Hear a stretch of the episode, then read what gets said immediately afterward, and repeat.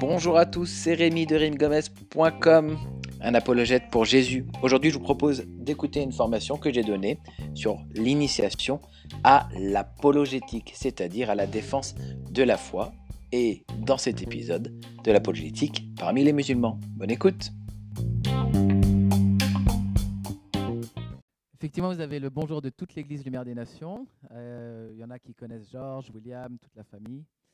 Euh, vous aviez même euh, chez vous pendant neuf mois Fabien et Audrey, pour ceux qui se rappellent d'eux, qui nous ont rejoints, voilà, et qui vous passent le bonjour pour ceux qui se rappellent de Fabien et Audrey. Alors effectivement, on a implanté une église il y a quatre ans à Lyon. Ça se passe super bien. on est très heureux et on est toujours très content de faire partie de la, de la famille New Frontiers. Et on a, et particulièrement moi, vraiment envie de faire monter en envie et en compétence dans l'évangélisation. Euh, et c'est quelque chose, moi, qui me tient vraiment à cœur, qu'on ne soit pas des communautés seulement fermées sur nous-mêmes, mais qu'on regarde toujours vers la mission, toujours vers l'extérieur. Et une des choses euh, que moi je fais, effectivement, c'est de sortir chaque semaine, notamment dans la rue, euh, pour annoncer l'évangile. Et pour moi, ce n'est pas une activité. Ce n'est pas quelque chose qu'on doit faire. Non, pour moi, c'est vraiment une, quelque chose que Dieu a mis sur mon cœur et que je fais avec la joie et que je fais parce que je ne pourrais pas faire autrement. Si je ne fais pas ça, je ne suis pas bien. Donc j'aimerais communiquer, pas, euh, pas quelque chose qui serait un poids ou un devoir, mais une passion pour ceux qui sont sans Christ. Voilà. Donc ça, c'est le cœur. Et hier, effectivement, on a eu une belle journée parce que j'ai pu apporter euh, trois modules qui, qui sont euh, complémentaires sur l'islam. Donc, il y en avait un premier module sur les bases de la foi, sur l'histoire de l'islam et sur ses doctrines. Et franchement, je vous, je vous, je vous encourage à écouter ça parce que c'est euh, euh, tout ce qu'un chrétien doit savoir euh, sur cette religion, sans caricature. Okay je n'étais pas dans une approche caricaturale, j'étais dans une approche qui était tout simplement dogmatique et historique. Puis après, on a eu une, deuxième session sur euh, la sociologie des grands ensembles des quartiers sensibles et la manière dont l'islam est organisé dedans. Parce que mon cœur de métier au départ, c'était d'être un spécialiste des quartiers euh, sensibles, euh, un éducateur de rue, et j'ai apporté une approche à la fois sociologique, mais aussi empirique, pour avoir été, pour avoir longtemps été dans ces quartiers, pour avoir vécu dans ces quartiers, pour avoir été beaucoup en contact des jeunes de ces quartiers, et pour essayer de faire comprendre de l'intérieur ce qui se passe. Puis on a eu un troisième module qui était sur l'évangélisation des musulmans. Donc comment est-ce qu'on fait? Est-ce qu'il y a des principes pour que ça marche? Et est-ce qu'il y a des pratiques à, avoir pour que bah, finalement on se sente armé euh, pour y aller? Et ensuite, en fin de journée, bah, on est sorti, euh, je ne me rappelle plus du nom du quartier, chemin bas, et on a euh, annoncé l'évangile là-bas. on a eu quelques petits moments, mais je ne sais pas toutes les, petites équipes ce que vous avez vécu. Nous, on a eu notamment eu un moment avec quatre jeunes garçons euh, je pense, d'origine euh, africaine, et euh, à qui on a annoncé l'évangile, à qui on a annoncé la croix au milieu du quartier. On est aussi allé Farid dans la bibliothèque salafiste, et on a parlé avec le monsieur, et on a discuté un petit peu. Il a, donc on s'est présenté en tant que chrétien, on a un petit peu discuté sur les, sur les sources islamiques. Moi, c'est ce que j'aime faire, j'aime aller dans les endroits qui sont marqués spirituellement, et ça se passe toujours bien. Alors les chrétiens ont peur, mais quand on y va avec l'Esprit de Dieu et la prière, en fait, moi, j'ai jamais eu de problème. Donc, je vais souvent à Lyon, dans les bibliothèques salafis, je discute avec les gens. Euh, parfois, même, je, suis, voilà, Dieu m'a envoyé dans des mosquées, puis j'ai commencé à discuter avec les imams, etc. Donc, euh, quand, quand on le fait avec l'Esprit euh, de Dieu, et puis dans la prière, et puis avec à la fois la bienveillance, mais un petit peu de connaissance, très souvent, ça se passe bien. Donc, c'est pour ça que j'ai envie vraiment de, de, de, former un petit peu pour que les gens puissent oser ce qu'ils n'osaient pas avant. ok? Donc aujourd'hui, euh, alors là, je suis un programme. Donc là, vous allez voir la partie émergée de l'iceberg. Et si vous voulez en savoir plus, bah, écoutez les, les, enseignements. Si vous voulez, euh, aujourd'hui, mon, thème, c'est l'apologétique. Alors c'est un, gros un grand mot ou un gros mot, l'apologétique. Et je vais, avoir besoin de mon PowerPoint. Mais l'apologétique, c'est euh, une branche de la théologie chrétienne. Aujourd'hui, ça va être un peu différent. Je ne suis pas venu pour faire une, prédication, mais un peu plus une étude. Et puis après, vous, vous, en fait, vous allez travailler aujourd'hui avec moi. Donc, euh, À un moment donné, je vais parler, à un moment donné, vous allez euh, travailler un petit peu. L'apologétique, c'est une branche de la théologie chrétienne. Vous savez, euh, dans la théologie, dans ce qu'on dit de Dieu, il y a différentes branches. On peut par exemple parler de l'éthique chrétienne. L'éthique chrétienne, c'est comment les commandements d'amour de Jésus, tu aimeras ton prochain comme toi-même, tu aimeras Dieu, s'appliquent dans notre vie concrète. Par exemple, en servant les pauvres, etc. Ça, c'est l'éthique. Il y a d'autres branches, par exemple la théologie systématique, c'est comprendre ce qu'on croit. Quelle est notre doctrine de Jésus-Christ? Quelle est notre doctrine du Saint-Esprit? Quelle est notre doctrine de l'Église? Et ça, c'est une autre branche de la théologie. Et il y en a une autre qui s'appelle l'apologétique. Alors, c'est un mot qui fait peur, et il est tiré de ce verset-là. Donc, c'est un verset bien connu, 1 Pierre 3,15. Reconnaissez dans votre cœur le Seigneur, c'est-à-dire le Christ, comme le Saint. Si l'on vous demande de justifier de votre espérance, soyez toujours prêts à la défendre. Et en grec, le mot défendre, ça se dit apologian, ici dans cette phrase, avec humilité et respect, et veillez à garder votre conscience pure. Donc l'apôtre Pierre nous encourage à savoir nous défendre de l'espérance qui habite en nous, à savoir que Christ, par son intermédiaire, nous a ouvert le chemin de la vie éternelle. Ça, c'est notre espérance. Et quand je suis face à des musulmans, c'est quelque chose qui est de l'ordre du blasphème, de dire que oui, je suis sauvé par la grâce de Dieu. Comment tu peux dire ça? On ne sait pas. Les comptes, ça se fera à la fin. Et non, je dois savoir défendre de l'espérance qui habite en moi. Et le verset dit Soyez prêts. Et moi, ma question, c'est est-ce qu'on est prêt? Est-ce que vous êtes prêts? Et ce qui est intéressant aussi, c'est qu'il y a. Donc, ça, c'est l'éthique de l'apologétique. Il faut être prêt à le faire avec douceur et respect. Et la première façon dont on peut être prêt, en fait, ça se passe dans notre cœur, dans nos émotions. Est-ce que je suis prêt à l'intérieur de moi lorsque cet ami-là va dire que ma foi est fausse, que la Bible est falsifiée, que Jésus n'est pas mort à la croix et qu'il n'est pas Dieu? Est-ce que je suis prêt à le vivre déjà dans mon cœur? Et pour ça, en fait, c'est impossible sans l'assistance du Saint-Esprit. Parce que c'est l'Esprit Saint qui nous communique des émotions qui sont ajustées, pour que je ne sois pas dans la réaction ou dans l'énervement, mais dans la douceur et dans le respect, pour accueillir la question, pas comme une agression, mais comme une occasion d'annoncer l'évangile. Donc soyez prêts, soyons prêts émotionnellement. Il faut être connecté au Père. Mais ce n'est pas seulement soyez prêts au niveau des émotions. Dans ce texte-là et dans d'autres, il faut être prêt là. Soyez prêts à savoir argumenter. Et j'ai tendance à croire que dans nos églises charismatiques, parfois, on délaisse un petit peu ce côté. Parce qu'on dit qu'il suffit que Dieu les aime et nous, on va les aimer, ils vont se convertir. C'est vraiment mal connaître nos amis musulmans. Parfois même, le Dieu d'amour, ça les fait sourire. Vous voyez? Parce que le Dieu d'amour, quand on voit l'Occident, ouais, beaucoup d'amour. Hein Vraiment beaucoup d'amour.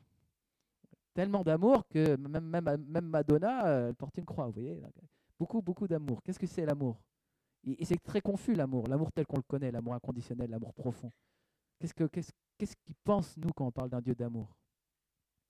Donc il faut aussi savoir argumenter. Et nos apôtres et le Christ étaient loin d'avoir mis ça de côté. Le Seigneur dit tu aimeras Dieu de toute ta force, mais aussi de toute ta pensée. Et notre pensée, elle doit être exercée dans la parole. Donc ça, c'est des bases à avoir pour euh, grandir dans notre apologétique. Alors attendez, je vais utiliser ça. On, c'est où Là. Voilà. OK. Deux autres, versets un petit peu pour l'éthique de l'apologétique. Au contraire, la sagesse qui vient d'en haut est en premier lieu pure. De plus, elle aime la paix, elle est modérée et conciliante, pleine de bonté. Elle produit beaucoup de bons fruits. Elle est sans parti pris, sans hypocrisie. Ceux qui travaillent à la paix sèment dans la paix une semence qui aura pour fruit ce qui est juste. Ce verset est très très riche, mais ça parle de la sagesse d'en haut, la sagesse du ciel. Vous savez, il y a la sagesse des hommes, et on parle de la sagesse des hommes dans la Bible, notamment des philosophes grecs, etc. Et puis il y a la sagesse d'en haut. Et la sagesse d'en haut, elle est pure, elle est conciliante, elle est modérée, elle est pacifique. Et profondément, c'est quelque chose que l'on doit recevoir. L'Épître aux Corinthiens nous dit que le royaume de Dieu, c'est la paix, la joie et la justice par le Saint-Esprit. Et si on veut être pacifique, il faut recevoir la paix de Dieu. Et ça, c'est globalement l'état d'esprit dans lequel on est. Mais en même temps, elle est sans hypocrisie et sans duplicité. Et ça, c'est l'équilibre à trouver. Et que moi, je cherche encore. Parce que quand j'ai des amis musulmans qui me disent des mensonges, je leur dis, tu me dis des mensonges. Et quand ils me disent qu'on a le même Dieu, je dis, tu as, tu as tort, nous n'avons pas le même Dieu. Qu'on croit au même prophète Non, parce que vous avez caricaturé la parole des prophètes. Je suis sans hypocrisie, je suis ferme. Je n'accepte pas le mensonge. Je ne vais pas jouer sur une forme de duplicité ou un compromis. Je vais te dire ce que tu, ce que tu veux pour te caresser. Non, non, non, non. Christ ne faisait vraiment pas ça. On ne doit pas rentrer dans ce type de logique. ok? Mais dans un état d'esprit de paix et de conciliation, parce qu'on n'est pas là pour agresser les gens. Donc il y a un équilibre à trouver. Avant même de se lancer dans l'apologétique, il y a des choses à gérer sur le, le, caractère, la sanctification et qui on est. Dernier verset qui va un peu dans ce sens que je vous ai déjà dit euh, tout à l'heure. Frères, ne soyez pas des enfants sous le rapport du jugement, mais pour la malice, soyez des enfants. Et à l'égard du jugement, soyez des hommes faits. Christ nous encourage et la Bible nous encourage à être des enfants sur le plan du mal, c'est-à-dire à être purs, ne pas connaître le mal. Là-dessus, soyons des enfants. Mais à l'égard du jugement, des choses qui nous entourent, nous devons être des hommes faits. Et la Bible nous dit juger de tout. Et moi, je juge des doctrines qui m'entourent. Parce que la Bible nous dit de rendre captif toute pensée de Jésus-Christ. Et donc, je dois juger aussi de la doctrine de l'islam, ou de l'athéisme, ou de telle idéologie. Jugez de tout et soyez des hommes faits. Comprenez ce qu'on vous dit. Et pour moi, c'est vraiment euh, très important de ne pas rester dans la naïveté. Un peu des fois, chrétien bisounours. On n'est pas appelé ça. Hein. Bien sûr, il faut être amour, mais l'amour, ce n'est pas juste quelque chose de sentimental. Bien sûr, il y a le sentiment, mais savoir juger de tout, être des hommes faits à l'égard du jugement, c'est une très bonne chose. Donc j'encourage tous ceux qui veulent étudier, approfondir de le faire. Et si c'est quelque chose que vous avez envie de faire, des fois ça vous brûle, foncez. Allez-y. C'est ce que d'ailleurs Paul dit à Timothée. Il dit, attache-toi à ton enseignement, tu te sauveras toi-même et ceux qui t'écoutent. Donc si vous voulez vous attacher à l'enseignement, faites-le. C'est une très bonne chose. Ok, je vais avancer. Je vais vous expliquer mon rapport au Coran. Parce que ce que j'aimerais vous dire, c'est que je n'ai pas vécu les choses de manière charnelle. La première, bon, moi j'ai été élevé dans une famille athée, donc il a déjà fallu que je sorte de cette famille athée-là pour vous parler aujourd'hui. Et j'ai été élevé dans un quartier populaire où il y avait beaucoup de musulmans. Et euh, j'ai toujours eu des amis musulmans. Dès que je me suis converti, mes amis musulmans ont voulu me convertir, ou des gens que je rencontrais. Et puis j'ai travaillé dans les quartiers, j'ai été éducateur, j'avais que des enfants musulmans à m'occuper. Et puis, et puis, et puis, et puis, je suis monté en compétence sur la question des quartiers jusqu'à ce que je fasse de la formation sur la déradicalisation. Euh, bon, mon contexte fait que j'étais au contact des musulmans. Mais il a fallu à un moment donné que je me plonge dans la lecture du Coran. Et la première fois que j'ai euh, pris un Coran, donc c'était une amie à moi qui me l'avait offert, qui est musulmane, j'ai commencé à l'ouvrir et j'ai entendu Dieu me parler. Et il m'a dit, ce livre est une abomination. Waouh, c'est lourd comme mot. Ferme-le. Et là, c'est à ce moment-là que j'ai compris que je n'étais pas face à un livre juste charnel, mais spirituel. Et quand je vous parle d'apologétique, je vous parle de quelque chose de spirituel, pas juste d'intellectuel. Et donc j'ai fermé ce livre. Puis plus tard, j'ai été réattiré de le lire, toujours dans cette perspective missionnaire. Et là, Dieu m'a encore parlé. Et il m'a dit, bois de ça comme on boit d'un poison. J'ai compris l'idée. Savez, les vaccins, on en prend une petite dose, ça nous vaccine. Et après, on est immunisé. Et j'ai commencé à lire quelques pages du Coran. Et il y a des blasphèmes pour un chrétien dans le Coran. Des blasphèmes, des blasphèmes, il y a des choses. Et je sentais en moi bouillonner l'Esprit Saint qui était, qui était triste, attristé par les vérités, les, mensonges, je veux dire, mais la vérité est attristée par les mensonges qu'il y a dans le livre. Et ça bouillonnait en moi, je n'étais pas bien, jusqu'à ce que tout s'apaise. Et à ce moment-là, Dieu m'a dit, maintenant, tu es immunisé. Fonce, lis. Et j'ai lu le Coran en entier. Et là, Dieu me révélait des choses sur ce livre. Beaucoup de choses. Et c'est une expérience que j'ai faite donc dans le temps. Et c'est une expérience spirituelle. Donc je ne vous parle pas d'un jeu, je vous parle de quelque chose qui peut devenir un combat spirituel. Et je crois que moi m'appelle à marcher dans ce combat-là. Initialement, j'ai de l'amour pour mes frères, mais je n'aime pas la vérité, leur vérité, qui pour moi en fait défigure la vérité euh, du message de l'évangile. Ok, au moins vous savez ce que je crois. Euh, et c'est un peu brut et c'est un peu euh, brutal même peut-être. Mais tant pis pour vous, j'ai envie de dire. je sais ce que je crois. Je parlais déjà la, semaine, dernière, euh, semaine dernière, hier, pendant la session dernière, de la manière dont je discute avec les musulmans et de quatre profils de musulmans que je vois régulièrement quand je parle.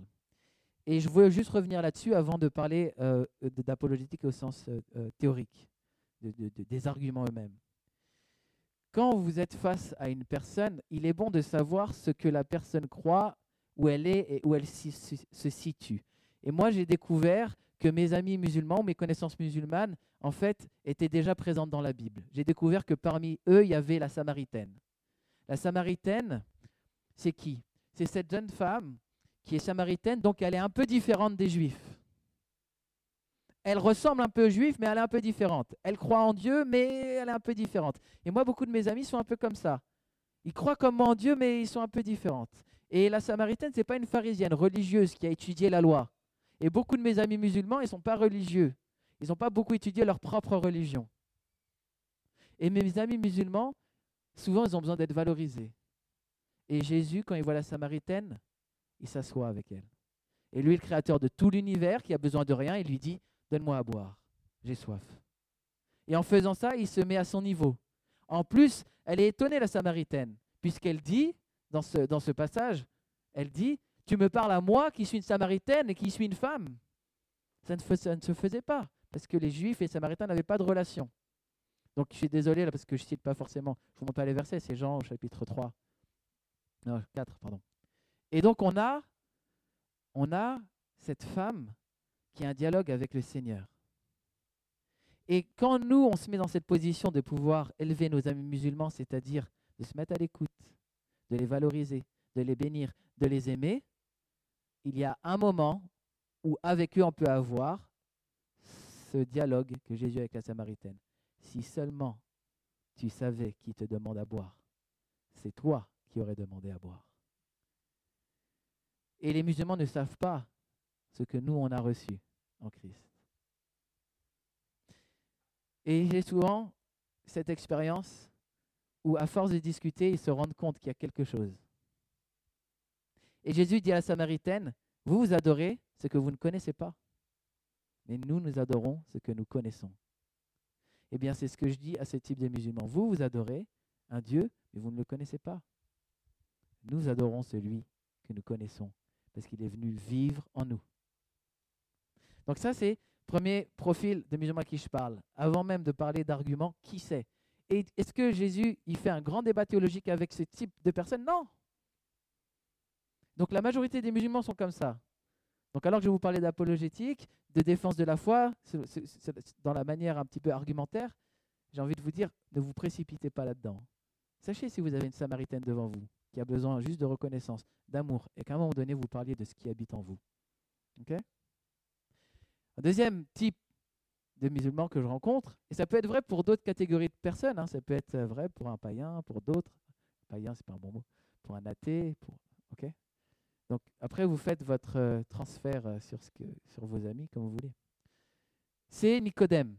Et moi, j'ai la chance de rencontrer de plus en plus de Nicodème parce que c'est ce que je disais hier. J'ai monté un site internet qui ici en arabe, le Messie. Euh, et vous savez, j'ai fait quelques débats. Là, j'ai fait un, débat avec un, spécialiste de l'islam.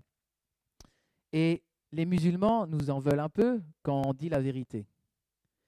Ça, c'est euh, pas les Nicodèmes. Les Nicodèmes, ce qu'ils font, c'est ceux qui viennent de nuit. quand il n'y a plus les autres pharisiens qui regardent et qui va voir Jésus qui lui dit Qu'est-ce qui se passe de si spécial avec toi là? Tu fais des miracles, c'est sûr que ça vient de Dieu. Il ne va pas le faire au regard des autres, il va le faire en secret, de nuit, à l'écart. Et nous, c'est ce qu'on voit. Là, on a plein de coups de fil ou des gens qui nous contactent en privé pour dire En fait, j'ai l'impression que pendant le débat, j'ai été plus d'accord avec vous. Ah, mais finalement, euh, quand même, Jésus, c'est beau ce qu'il dit. Alors, ils vont pas le faire en public sur les réseaux sociaux. Ils vont nous contacter en privé. Et peut-être que vous avez des amis, ils vont pas parler quand ils sont avec leurs amis musulmans de Jésus avec vous, mais si vous les avez à l'écart, un peu de nuit, tac, il y a des choses qui s'ouvrent. Et encore une fois, comment Jésus réagit dans ce cas-là? Il fait pas de théologie. Il ne parle pas de la loi. Parce que Nicodème, il connaît par cœur la loi. C'est un pharisien. Il l'a étudié et il en a soupé. Parce que la loi nous condamne et que l'esprit est vie. Et donc, lui-même, il rentre déjà en, parlant des miracles de Jésus. Ça, ça l'a interpellé. Et Jésus ne lui parle pas de la loi, il lui dit, il faut que tu naisses d'eau et d'esprit. Et quand vous avez quelqu'un qui commence à vous parler en secret, de nuit, commencez à lui parler du baptême du Saint-Esprit. Moi, souvent, j'ai des musulmans qui me disent Avant, j'étais chrétien et maintenant, je suis devenu musulman. Et ma question que je leur pose, c'est Tu peux m'expliquer quand tu étais chrétien comment ça s'est passé, ton baptême du Saint-Esprit? Et là, ils ne savent pas quoi dire. Parce qu'ils étaient de culture chrétienne. Mais ils n'ont jamais expérimenté le Christ. Donc, je les amène dans une autre dimension. Et c'est une dimension du vécu, de l'expérience. Et c'est toute la différence entre un débat entre un musulman et un athée et un débat entre guillemets entre avec un chrétien. Le chrétien dit oui, Christ vit en moi. C'est très intéressant. J'ai même des musulmans par mauvaise foi qui disent qu'ils ont été baptisés du Saint-Esprit pour simplement pouvoir répondre. J'ai vécu ça. C'était assez marrant. Mais je sais que ça chemine dans la tête. Donc, les Nicodèmes. Et puis après, on a nos amis pharisiens. Ces musulmans qui connaissent bien leur religion, qui sont très légalistes, qui pensent qu'on est sauvé en accomplissant toutes les œuvres parfaitement de la loi, de la charia, et qui vont accuser les autres musulmans de ne pas être des bons religieux, et qui vont dire aux païens, vous allez brûler dans le feu de l'enfer si vous n'accomplissez pas la loi. Et il y en a de plus en plus. Et moi, c'est mes préférés. C'est mes chouchous. Je les aime. Parce que ça se voit qu'ils ont besoin d'amour. Hein. Et, et les pharisiens, Comment est-ce que Jésus leur répond? Est-ce qu'il leur fait des câlins? Est-ce qu'il leur fait des bisous? Est-ce qu'il leur demande à boire? Hypocrite, race de vipère, qui vous a appris à, nettoyer l'extérieur de la coupe plutôt que l'intérieur Et cet aspect-là de Jésus, on l'a oublié. Et on n'ose plus. On n'ose plus. Mais lui, il est dur avec ceux qui sont légalistes. Pourquoi? Parce que le légalisme est un système clos et si on ne vient pas le percuter, les gens restent dedans. Et il faut le percuter avec une autorité qui vient du Saint-Esprit et avec des arguments.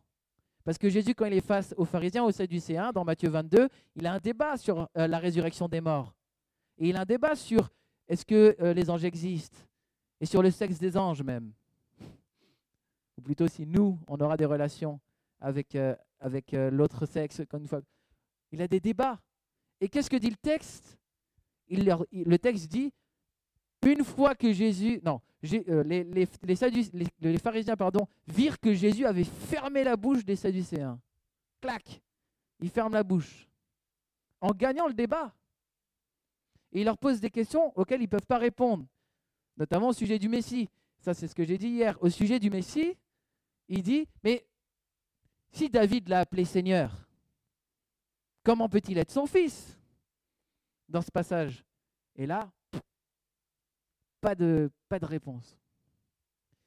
Et moi, j'ai appris, parce que moi, je travaillais donc dans un quartier qui s'appelle la Duchère à Lyon et qui est un quartier sensible avec beaucoup de salafistes avec des délinquants. Et moi, je travaillais dans une maison des jeunes. Dans cette maison des jeunes, il y avait une, salle de muscu où il y avait pas mal de musulmans qui venaient, notamment des salafistes qui venaient, et on avait des discussions là.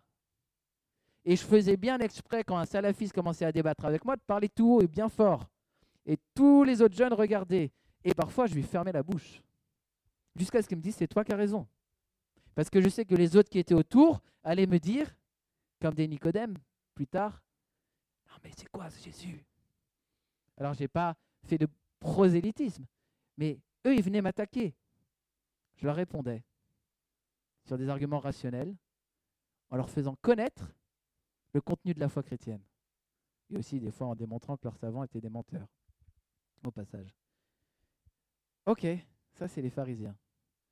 C'est pour ça que moi je fais des débats interreligieux beaucoup de gens disent ça sert à rien les débats. Moi je crois que ça sert à quelque chose.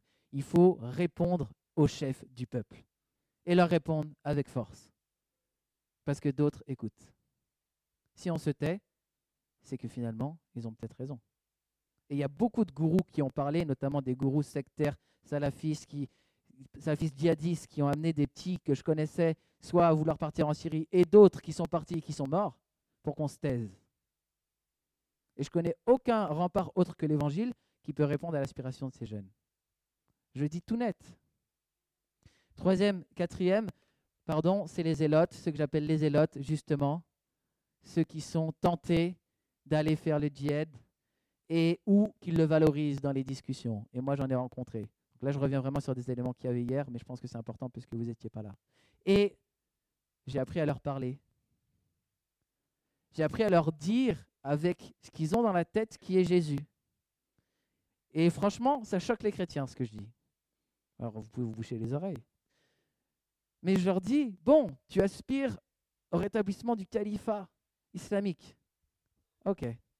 Et tu penses que le versement du sang en sacrifice pour une vérité, c'est bon. Ok. Tu as envie d'être un moudjahidine, un combattant de la foi. Ok. Mais moi, je connais le plus grand des moudjahidines,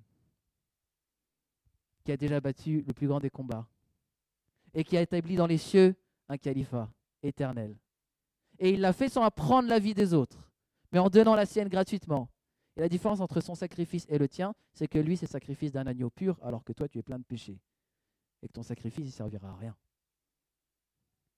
Et j'apprends à parler comme ça à partir de la théologie biblique et de ce qu'ils ont dans la tête, de la vérité de l'évangile. Je l'ai notamment fait avec un jeune qui, est en prison actuellement, qui a une fiche S et qui n'a rien dit à, à partir de ça. Il n'a pas pu parler. Et avec qui j'entretiens des lettres et qui aujourd'hui lit la Bible. Et, excusez-moi, ça m'arrive souvent quand je prêche, d'avoir une émotion d'un coup, c'est Saint-Esprit qui fait ça.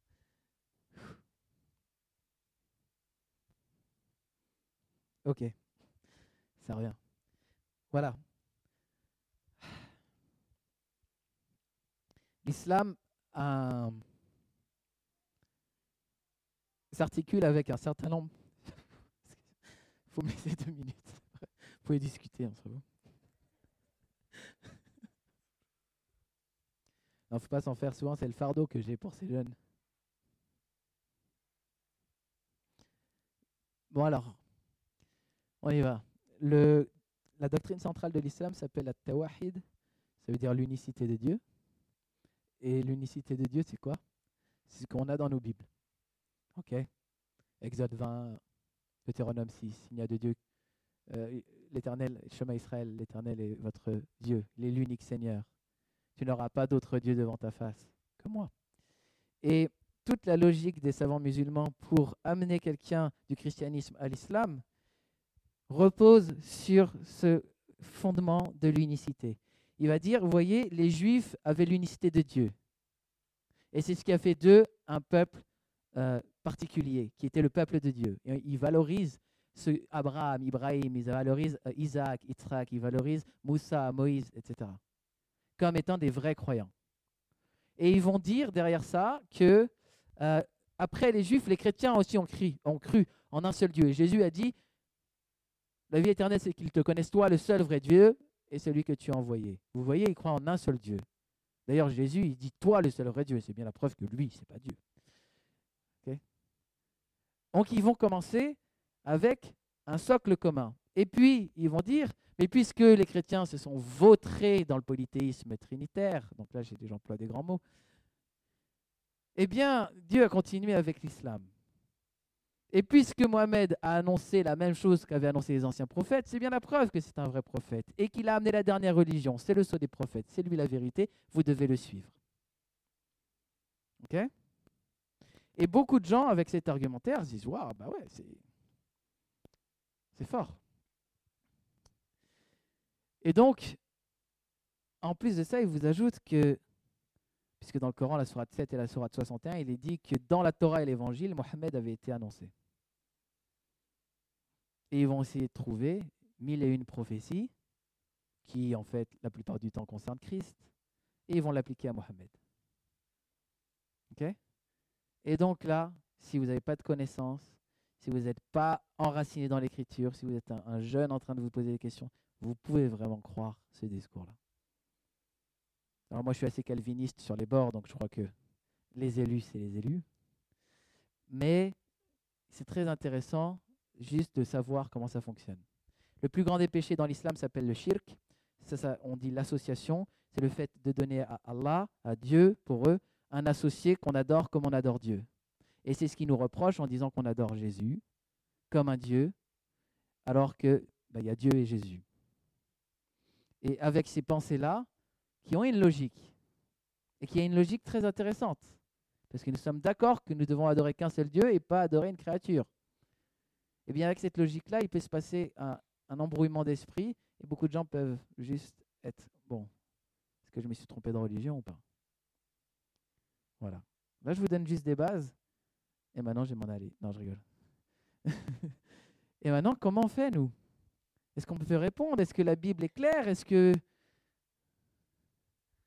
Donc, je ne vais pas... Les musulmans ni la divinité de Jésus, la Trinité, l'expiation à la croix, et que la Bible est vraiment autorité. Elle va parler de l'évangile, des psaumes et de la Torah comme des vraies révélations, mais en même temps, entre-temps, ça a été falsifié. Donc on s'appuie un petit peu sur l'autorité de la Bible, mais en même temps, on la, disqualifie. Et du coup, une meilleure révélation est arrivée, c'est le Coran. Donc ça, voilà, je vous, je vous fais un peu rapidement. Ok, là vous avez Michael Langlois, spécialiste mondial des manuscrits de la mer morte, entre autres, Henri Blocher, fameux professeur de théologie français mondialement connu, Saïdou Jibou qui fait médiateur, et puis sur la droite, Abdallah al-Hanifi, et un petit peu au milieu des musulmans, Karim al-Hanifi, avec qui j'ai débattu euh, il y a un mois. Et j'aimerais un petit peu, donc c'est une vidéo que je vais vous passer, c'est pour ça que c'est un peu différent hein, de ce qu'on a le dimanche d'habitude. C'est une vidéo que je vais vous passer où Kérim, il va mettre en difficulté un chrétien. Il va proposer un argumentaire. La question c'est, si Dieu est tout-puissant, ne pourrait-il pas se faire homme? Et on va essayer de regarder comment Karim y répond. Et après, on va faire un exercice tous ensemble. On va faire quelques petits groupes. Et on va se mettre à la place du chrétien. Et on va essayer de voir, nous, comment on aurait pu répondre mieux que ce qu'il a répondu. OK? Donc, je vous propose un exercice. Et après, je vais offrir des solutions. Et on va faire quelques petits, petits exercices comme ça, pour essayer de rentrer dans la logique de ce qu'est l'apologétique, la défense de la foi. Est-ce que ça vous va? Ok. Tu peux cliquer euh, sur, sur la vidéo Je ne sais pas si le son est... Ok. Vous voyez? Hein? Ah, bon.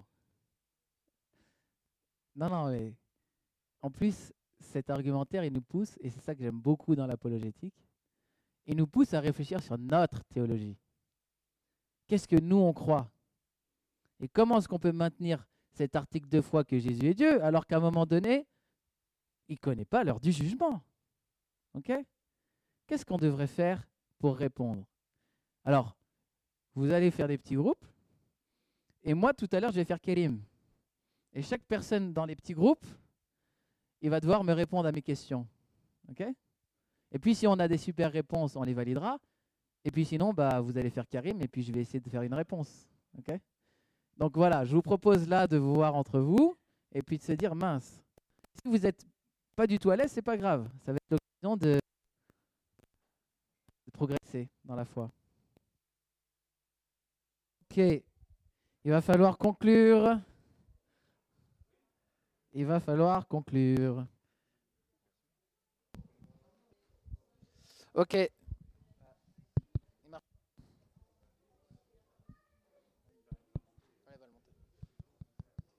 Ok, il faut que vous, vous sélectionnez un, un porte-parole et qui vienne me voir parce que euh, moi je suis Kérim. N'ayez pas peur, il n'y a pas de mauvaise réponse. hein, Il n'y a là pas de mauvaise euh, réponse. Pour avancer. On avance juste. On est en famille.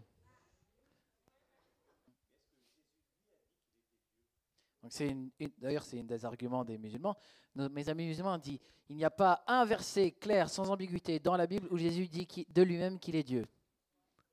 C'est une question qu'il nous pose. On va revenir après. On va revenir après. Mais si vous voulez, euh, là, c'est vraiment, on fait le même dialogue. Et est-ce qu'on aurait pu répondre autrement? C'est ça l'exercice. Après, je vais, je vais répondre si, si on peut, si on a le temps. Viens, viens, David. Oh, oh. Ok. Bon. J'ai euh, deux, deux, trois questions. ok? Est-ce que Dieu ment? Non. Ok.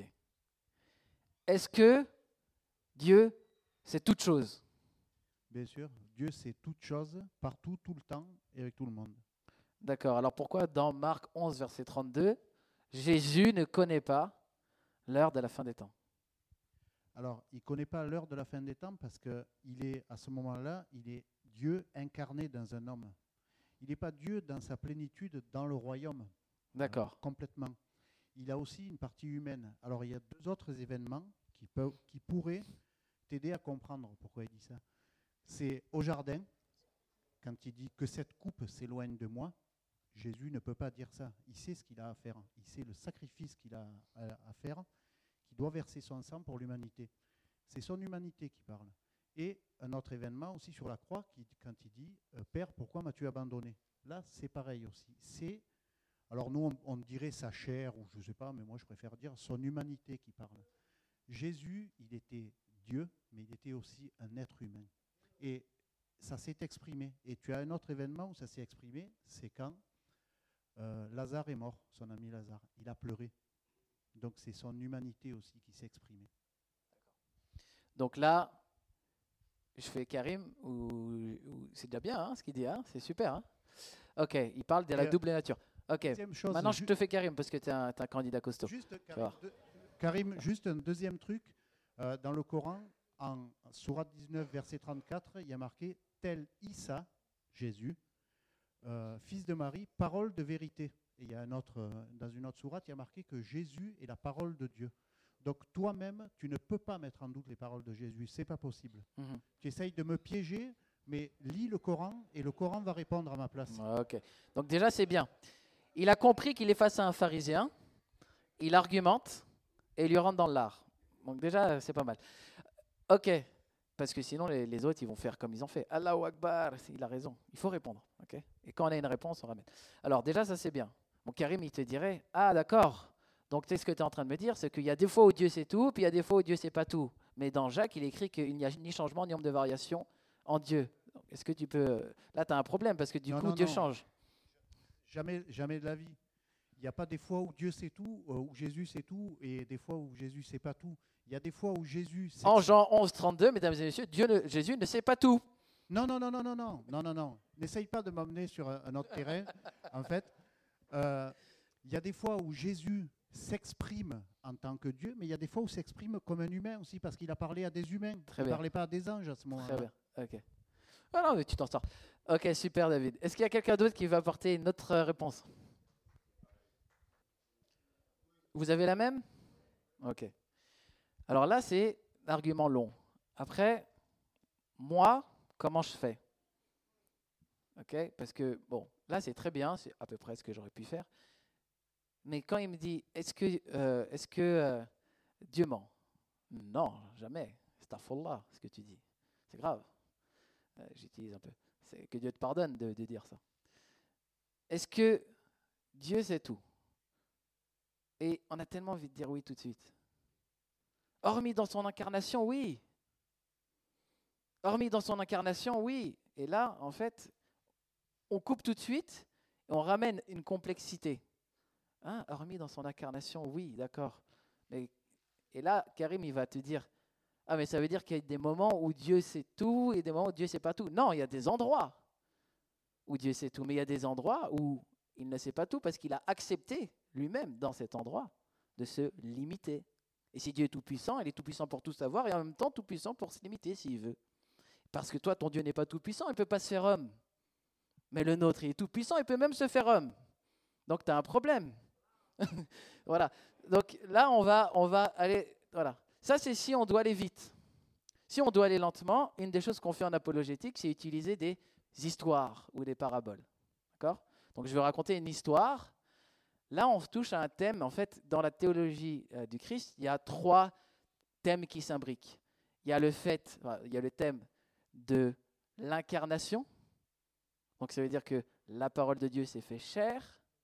il y a le thème de la double nature, puisqu'il est la parole éternelle de Dieu, il est éternel. Et un musulman, il ne va pas dire que la parole de Dieu n'est pas divine. Et Jésus est la parole de Dieu. Par définition, il est divin. En plus, c'est écrit dans le Coran qu'il est la parole de Dieu. Donc là-dessus, souvent, moi, je l'ai. Bon. Et du coup, on a cette parole éternelle de Dieu, qui est divine, on est d'accord? C'est le logos. Au commencement était la parole, la parole était Dieu, la parole était avec Dieu, tout ce qui a été fait a été fait par elle, rien de ce qui a été fait a été fait sans elle, etc. etc. Et au verset 14, et la parole s'est fait chair, elle habitait parmi nous, pleine de grâce et de vérité, nous avons contemplé sa gloire, une gloire semblable à celle du Fils unique venu du Père. Ok, on pose déjà, il y a l'incarnation. Il y a la double nature, puisque s'il s'est fait chair, il n'a pas quitté sa divinité, mais il a revêtu une nature humaine en plus de sa nature éternelle divine. Et puis il y a un troisième dogme qu'on appelle la kénose, qui est parfois mal maîtrisée.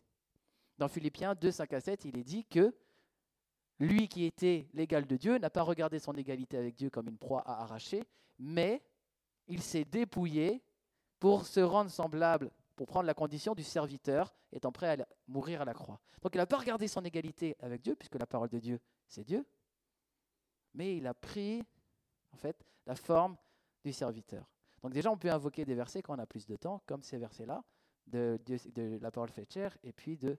Et le mot « il s'est dépouillé », c'est un mot en grec qu'on dit « ekenosen », et ça donnait la théologie de la kénose, l'idée que Dieu s'est dépouillé.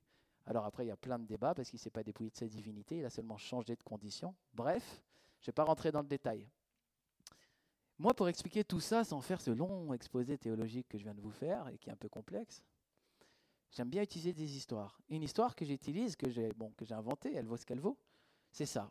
Imagine un roi tout-puissant, glorieux, qui administre un royaume extraordinaire. Et en fait, ce roi, dans son royaume, il a une équipe de foot. Mais un des joueurs clés de l'équipe s'est cassé la jambe. Et du coup, il leur manque un joueur. Et le roi veut que son équipe gagne le championnat des royaumes. Vous Donc ce roi-là, tout puissant, très beau, très glorieux, il se rend au terrain. Et il a une longue robe magnifique, il a une très belle couronne, il a des beaux souliers, il a une montre extraordinaire. Et il se rend au vestiaire. Et il défait ses beaux manteaux. Il défait sa couronne, sa montre, il la pose. Et il met un petit short, un petit maillot, et il va sur le terrain. Et il joue à la place de celui qui ne pouvait pas jouer et il s'avère que c'est un super joueur et qui fait gagner l'équipe. Sur le terrain, il y a un de ses amis qui lui dit C'est quand la fin du match? Il dit Je pourrais te le dire, mais j'ai laissé ma montre au vestiaire. C'est pas que j'ai pas de montre, c'est pas que j'ai pas d'heure. C'est que là, j'ai accepté de prendre les crampons et le maillot pour faire quelque chose de spécifique, gagner un match dans la boue. Et c'est ce qu'a fait Christ. Il a accepté de prendre la condition simple d'un homme pour gagner un match en mourant à notre place sur la croix. Puis il est remonté au ciel et il a retrouvé la gloire, comme il dit dans Jean 17,5 Père, glorifie-moi maintenant de la gloire que j'avais auprès de toi avant que le monde fût. Maintenant, rends-moi la gloire que j'avais, entre guillemets. La parole de Dieu retrouve sa place. Et il a gagné une victoire dans la chair. Et quand vous, les musulmans, vous dites que Dieu est trop glorieux pour se faire homme, mais regardez la gloire de ce Dieu qui est capable de quitter sa gloire pour nous sauver, nous, pour gagner le match à notre place. Ça rappelle encore plus sa gloire que jamais, n'est-ce pas? Il est encore plus glorieux. Donc vous, vous ne croyez pas que Dieu il peut descendre. Il est même notre maître dans l'humilité. Et donc on peut avec aussi des paraboles répondre. Bon, bien sûr, ça demande de se poser, de réfléchir, etc. Elle est peut-être, il y a peut-être des défauts même théologiques dans ma parabole, parce que si on réfléchit, les théologiens vont toujours trouver un problème avec les paraboles. Mais, euh, mais elle est déjà pas mal pour faire comprendre une, idée, voyez? Donc voilà, juste pour vous dire, bah ouais, il pouvait pas lire il pouvait pas lire l'heure, et il a accepté la condition. Et c'est pas un changement de nature, c'est un changement de condition. Et quand Karim il me dit, il va me dire si, ça vient, parce que voilà, il me dit ah oui mais il a changé de nature puisqu'il a changé, il faut bien insister. Non non non, il a changé de condition. Et moi je lui poserai la question. Toi, tu es né ou pas? Oui, je suis né d'accord. Et pourtant ce matin, tu es venu en fait avec un manteau. Ok, t'es pas, t'es pas, t'es pas né textile, tu es né ouais. Donc tu as revêtu du textile. Il me dit ouais ouais. Est-ce que parce que tu as revêtu du textile, ça a changé ta nature humaine? Ben Non. Ben, à combien plus forte raison Dieu peut revêtir la chair sans que ça change sa nature divine. Et avec des petites images comme ça, boum, on rebascule dans la vérité de la théologie chrétienne. Bon, en fait, déjà à la fin, j'ai des millions de choses à vous dire, mais, déjà, voilà, c'est une initiation à l'apologétique pour essayer de faire sentir des choses. Et ça nous oblige à mieux connaître notre théologie. Euh, en fait, c'est déjà la fin. C'est ça, hein, il est moins 5 Ok, oui. Ben voilà, question-réponse, c'est bien.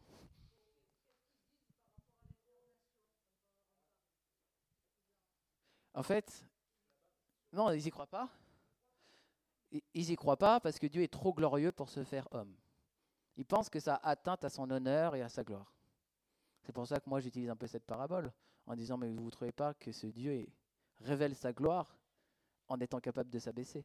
Et un des 99 tons de Dieu dans le, dans le Coran, c'est Al-Muttakabir, qui veut dire l'orgueilleux.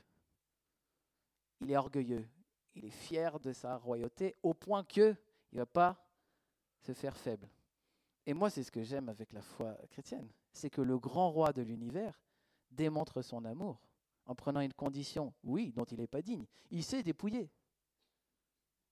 Mais il est là-dedans un modèle extraordinaire. Parce que tout le mode de la société montre que si on se dépouillait un petit peu plus, on en serait dans la logique de l'amour. Donc voilà, il faut juste leur dire que bah, c'est parce que tu as compréhension de Dieu ne colle pas avec le Dieu d'amour. Et à toi ta religion, comme ils disent dans leur verset, à toi ta religion, à moi la mienne. Mais jamais j'irai vers ce Dieu-là. Moi, c'est le Dieu d'amour. Il a saisi mon cœur. Et après, on est dans le témoignage. Voilà. Convaincre théologiquement, après, c'est plus compliqué. On n'a pas le même Dieu. Voilà. Même le Dieu tout-puissant qu'on confesse, lui-même, c'est être humble. Et il l'a prouvé en Jésus-Christ. C'est complètement fou. Moi, je trouve ça extraordinaire Question-réponse si vous voulez. Moi, je. Ouais.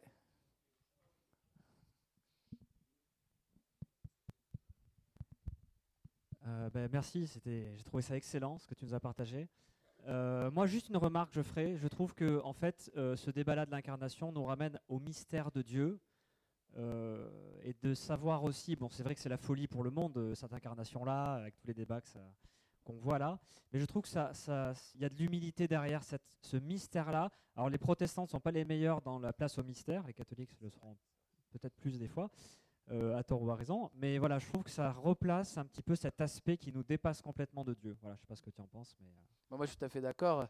Parfois, c'est ce qu'on dit aussi, vos pensées ne sont pas ses pensées. Euh, on va aussi aller dans le mystère. Enfin, moi, je suis assez d'accord avec ce que tu dis même par rapport aux catholiques. C'est que parfois, si on n'a pas la réponse, on a l'impression qu'on se trompe. Mais si tu pouvais mettre Dieu dans une case, voilà, ça se saurait. Donc Dieu te dépasse, il explose ton raisonnement. Euh, amen. Sinon, c'est un petit Dieu. Voilà. Ouais? Attends, je vais te prendre le micro. Moi, je peux, je peux le tirer, ce micro Car vous avez un contact personnel avec un humain, comment vous faites pour l'aborder? Pour l'aborder. Alors là, là, il faut écouter la session entière d'hier. Euh, et effectivement, j'ai essayé d'expliquer qu'il y avait plusieurs profils, qu'il ne faut pas les aborder pareil. Donc, euh, euh, plus sont des musulmans modérés, plus je les aborde avec modération. Plus ils sont radicaux, plus je les aborde avec radicalité. mais jamais dans une autre logique que en fait, de leur annoncer l'évangile. Mais après, ça peut être tout simplement les inviter chez vous, manger avec eux. Enfin, il y a la vie sociale normale. hein. Les musulmans sont des gens, tout simplement. Voilà. Je sais pas si je réponds, mais J'ai une question sur euh, la mort de Jésus. Quel argument peut te donner et quel argument tu réponds du coup euh, sur le fait que Jésus n'est pas mort sur la croix? Ok. Surat 4, au verset 157, il est dit Ils ne l'ont ni tué ni crucifié, mais ceci était une illusion, un faux semblant. Ok. C'est le seul verset du Coran qui nie la mort de Jésus. La dernière fois, j'étais à Perrache. Dieu m'a dit Rémi, va à la mosquée. Je ne savais pas qu'il y avait une mosquée, j'étais dehors. J'ai regardé sur, mon application. Je suis allé à la mosquée. Je ne vous raconte pas tout ce qui s'est passé, mais à un moment donné, je suis face à Ali, le responsable de la mosquée, et on discute de cette question tous les deux. Bon, je pourrais t'expliquer toute l'histoire, elle est intéressante. Dieu a ouvert une porte. Et ce qui se passe, c'est que euh, Ali me dit la même chose. Il me dit, ben non, il n'est pas mort à la croix. Et je lui dis, est-ce que tu as déjà lu la sourate Al-Imran au verset 55, où Allah dit à Jésus, je vais te mettre à mort? Vous ne savez pas de quoi je parle Enfin, c'était pas un imam, c'était le responsable de la prière. Parce que quand on voit, enfin, si un imam, c'est un responsable de la prière en fait. C'est pas un ouléma, c'est un savant. Donc, ok. Donc, il lit, on ouvre ensemble le Coran, etc. Puis, il lit en arabe et tout. Le terme c'est mutawafika. Il réfléchit mutawafika, mutawafika, mutawafika. Il sait que dans le Coran, il y a plein de fois ce mot est utilisé pour tuer, mettre à mort, etc. Et donc, je lui dis, regardez le contexte du, du verset. C'est le complot des Juifs contre Jésus. Et à ce moment-là, Allah dit, je vais te mettre à mort et te ramener vers moi. Et là, je dis, est-ce que Allah, il ment ou pas? Premièrement, donc déjà dans le Coran, il y a une trace. En plus, quand on a de la connaissance, dans le Tafsir d'Ibn Kathir, qui est le commentaire le plus connu du Coran, il rapporte plein d'avis de plein de gens de l'époque qui disent que là, ça veut dire mettre à mort. Parce qu'il y en a qui disent que c'est une forme de sommeil, d'autres que c'est une forme de... Dans les traductions modernes, maintenant, ils ne disent pas mettre à mort. Ils disent mettre fin à ta vie terrestre. Ça passe. Donc, ils sont malins. Donc, euh, bah, il y a une étude déjà à faire là. En plus de ça, moi, c'est très simple. Je leur dis, bon, on a un verset dans le Coran. Même dans ce verset, il faut réfléchir. Ils ne l'ont ni tué ni crucifié. Mais en fait, le verset entier, il dit, les Juifs ont dit, nous avons tué le Messie. Or, ils ne l'ont ni tué ni crucifié. Ceci est un faux semblant. Mais tu sais qu'il y a des musulmans qui ne comprennent pas le verset comme toi. Parce qu'ils pensent que le faux semblant, c'est que les Juifs ne l'ont pas tué. Et c'est vrai, puisque ce sont les Romains. Et donc déjà, rien que dans le verset, tu peux l'embrouiller, entre guillemets, tu vois. Et je sais que Karim, il croit que Jésus il est crucifié, mais il ne le dira pas en public, parce qu'il a trop étudié. Et il y a un hadith aussi hyper intéressant dans les recueils de hadiths qui parle de Jésus. Ah, il n'y a pas marqué Jésus, mais il est dit, il y a un prophète qui a été persécuté, persécuté par son peuple et qui avait plein de sang sur son visage et qui, regardant son peuple, leur dit, pardonne-leur, ils ne savent pas ce qu'ils font. Ça, c'est un hadith rapporté. C'est exactement Matthieu 23, euh, la reprise. Et je dis là, c'est la croix. Il est plein de sang et il dit pardonne-leur. Alors bien sûr, il n'y a pas la croix. Mais je dis, vous voyez, vous avez des indices déjà dans vos textes. Maintenant, tout ça, c'est encore des arguments faibles, parce que vous savez que moi, ce qui fait autorité, c'est la Bible, et pas le Coran, qui pour moi est un commentaire de la Bible avec des révélations un petit peu douteuses. Et bien, il est écrit, en fait, dans la Bible, Jésus lui-même parle. Et il dit, qu'il fallait que le Messie, Luc 24, aille à la mort et ressuscite. Donc déjà, Jésus n'est pas d'accord avec vous, premièrement. Ensuite, tous les apôtres sont unanimes. C'est-à-dire qu'on a 27 livres du Nouveau Testament qui datent tous du 1er siècle avant Jésus-Christ, parce qu'ils ont été écrits entre, entre 64 et 95, qui sont des témoins oculaires et qui, eux tous, ont écrit qu'il est mort. Et non seulement ils ont écrit qu'il est mort, mais en plus ils sont morts eux-mêmes pour ce message. Alors là, je m'arrête souvent et je fais voilà, je vous fais une petite parabole. Imaginez un accident de voiture. Et puis il y a 500 personnes qui ont vu l'accident. Parce que vous savez que dans la Bible, il est écrit qu'il y a 500 personnes qui ont vu Christ ressusciter.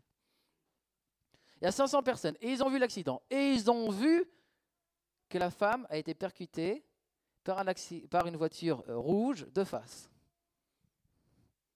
La police arrive, elle prend les rapports des 500 et tous les 500 sont d'accord. Et puis, dix jours plus tard, il y a un mec qui se rend au, au, au commissariat de police qui dit non, moi j'ai une autre déclaration à vous faire, c'est pas ce qui s'est passé. En fait, c'était pas une voiture rouge, elle était jaune et en plus elle a été prise par le côté. Ah bon? Vous étiez là vous? On vous a pas vu quand on a pris. Euh... et il y a 500 personnes qui sont contre vous. C'est bizarre. Et alors il y a un consensus des apôtres, il y a un consensus de Jésus, mais il y a un consensus des prophéties bibliques. Parce que vous dites croyant en la Torah, dans les psaumes, etc. Mais c'est bizarre, parce qu'il parle de celui qui devait être percé. Nos prophètes. Et on a plein de preuves de l'Ancien Testament qui parlent de la mort de Jésus. Il devait être percé sur le côté, de l'eau devait sortir, ses os ne devaient pas être brisés. Tout ce que Jésus a vécu, ça avait été annoncé prophétiquement.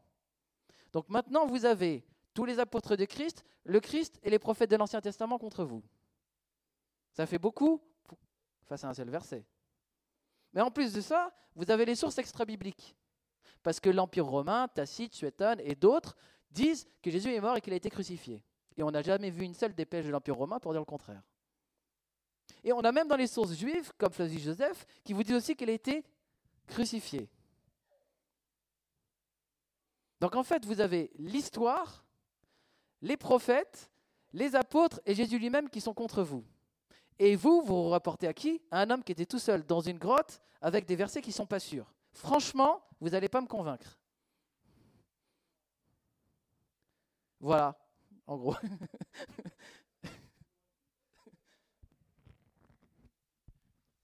Merci. Bon, on est obligé d'arrêter. J'espère que ça vous a donné envie d'aller plus loin. On peut applaudir Rémi. J'espère que ça vous a donné envie d'écouter les, euh, enregistrements et euh, on le réinvitera, c'est sûr. Merci. Merci d'avoir écouté ce podcast. N'hésitez pas à le partager s'il vous a plu et rendez-vous pour les autres contenus sur remigomez.com. À bientôt.